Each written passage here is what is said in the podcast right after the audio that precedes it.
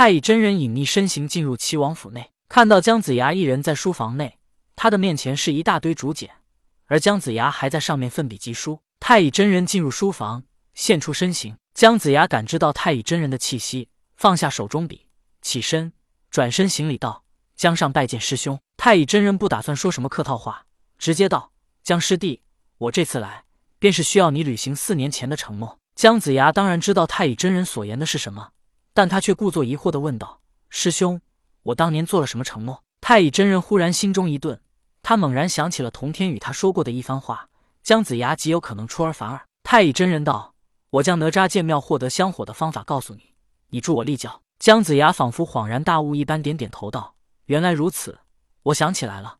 不过师兄，我并没有按照你所说的建庙的方法来进行。”我如今已经在齐的建了庙，而那高明高觉还在我的庙内帮助人们做好事。姜子牙的确从太乙真人那里得到了建庙获得香火成神的方法，但是他没有使用这样的方法，而是听从了高明高觉的建议，提前就建了庙。当年高明高觉没被姜子牙杀死之前，他们是淘金流鬼，便附身在轩辕庙内的泥塑鬼使身上。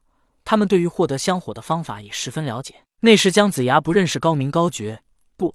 他认识高明高觉，但是在封神大战时期，他们是敌对的双方，姜子牙也无法请他们帮忙。后来他们主动来了，姜子牙就听从了他们的建议，提前建庙，而不是听太乙真人的死后再建。所以说，姜子牙虽然从太乙真人那里获得了建庙的方法，但他没用到。他现在帮太乙真人立教，他自然觉得吃亏了，就想把太乙真人糊弄走算了。太乙真人也听明白了姜子牙的意思，他脸色不善道：“姜师弟。”当年我可是把建庙获得香火的方法告诉你了，你因为高明高绝的到来而没有用到，这事与我无关。你现在不会是想出尔反尔吧？姜子牙笑道：“师兄，你不要着急嘛，我怎会出尔反尔呢？答应你的事，我一定会做到的。师兄，你先说一下要姜上如何帮你吧。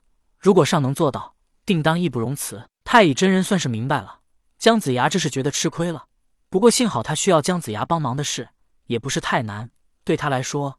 只是举手之劳。太乙真人道：“立教需要圣人修为来镇压气运，又或者我能得到足够多的功德，但这两样我都不具备，所以我只能依靠你，让你内外孙周成王下旨，承认我所立下的教派。”姜子牙也是聪明人，瞬间就明白了太乙真人话中意思。他哈哈一笑道：“当年我求着师兄，没想到现在是师兄来求我。不过，请师兄恕姜上不能从命。”太乙真人急忙道：“这对你来说……”只是举手之劳，通过你女儿一江，很轻易的就能做到。姜子牙道：“对我来说，确实能很容易做到。但是做到了之后呢？一江和我外孙该如何自处？”接着，姜子牙又说道：“那姬旦和姬氏如今才是周朝监国之人，他们二人本就不安分，要让他们承认师兄立下的教派，岂是如此简单？师兄一句话，我们却要整个家族来为此而担下风险，出尔反尔。”姜子牙并不担心，他也不是没有如此做过。他们阐教弟子都擅长如此做。当年姜子牙曾经回昆仑山求元始天尊帮忙，随后他在下山之时遇到了申公豹。申公豹与姜子牙打赌，说自己能割下脑袋，让脑袋遨游四海后还能回到脖梗上。申公豹确实说到做到了，他的确做到了让脑袋遨游四海。本来他脑袋就要回归时，被南极仙翁安排的白鹤童子给叼走了。申公豹与姜子牙打赌的赌注，便是他让脑袋遨游四海之后。姜子牙要烧掉封神榜，申公豹确实有这个能力，但却被南极仙翁给破坏了。阐教弟子本来就不讲武德，出尔反尔，姜子牙也根本不在乎。包括姜子牙自己也是出尔反尔的人。当时九龙岛四圣下山助纣伐周，姜子牙不是对手，九龙岛四圣便提出了三件事，要姜子牙交出黄飞虎，犒赏三军，武王称臣纳贡。姜子牙当时想都不想，答应的很痛快。当然，这也是姜子牙的权宜之计。但也可以说他出尔反尔，他根本就不在乎什么信守承诺的事。战场上无论说什么做什么，无非都是为了最后的胜利。就算违约又如何呢？太乙真人听明白了姜子牙话中意思，他说了这么多，什么风险太大，无非是想要与风险相匹配的利益。太乙真人思索了一下，他如今能给姜子牙什么利益？姜子牙与打神鞭融合一体，他死后成神便能依靠打神鞭鞭打众神，而且姜子牙与打神鞭融为一体。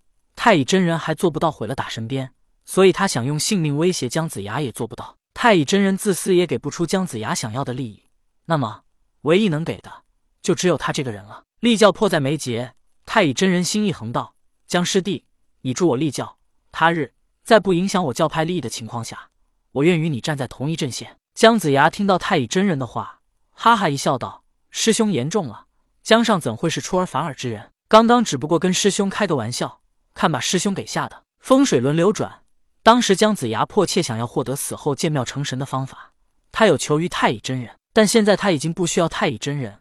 反而是太乙真人要求着他了。姜子牙又说道：“师兄，你想立什么教？”太乙真人一愣，他算是说动了姜子牙，但立什么教，他一时半会儿还没想好。太乙真人思索了一下，道：“你先忙着，我去去就回。”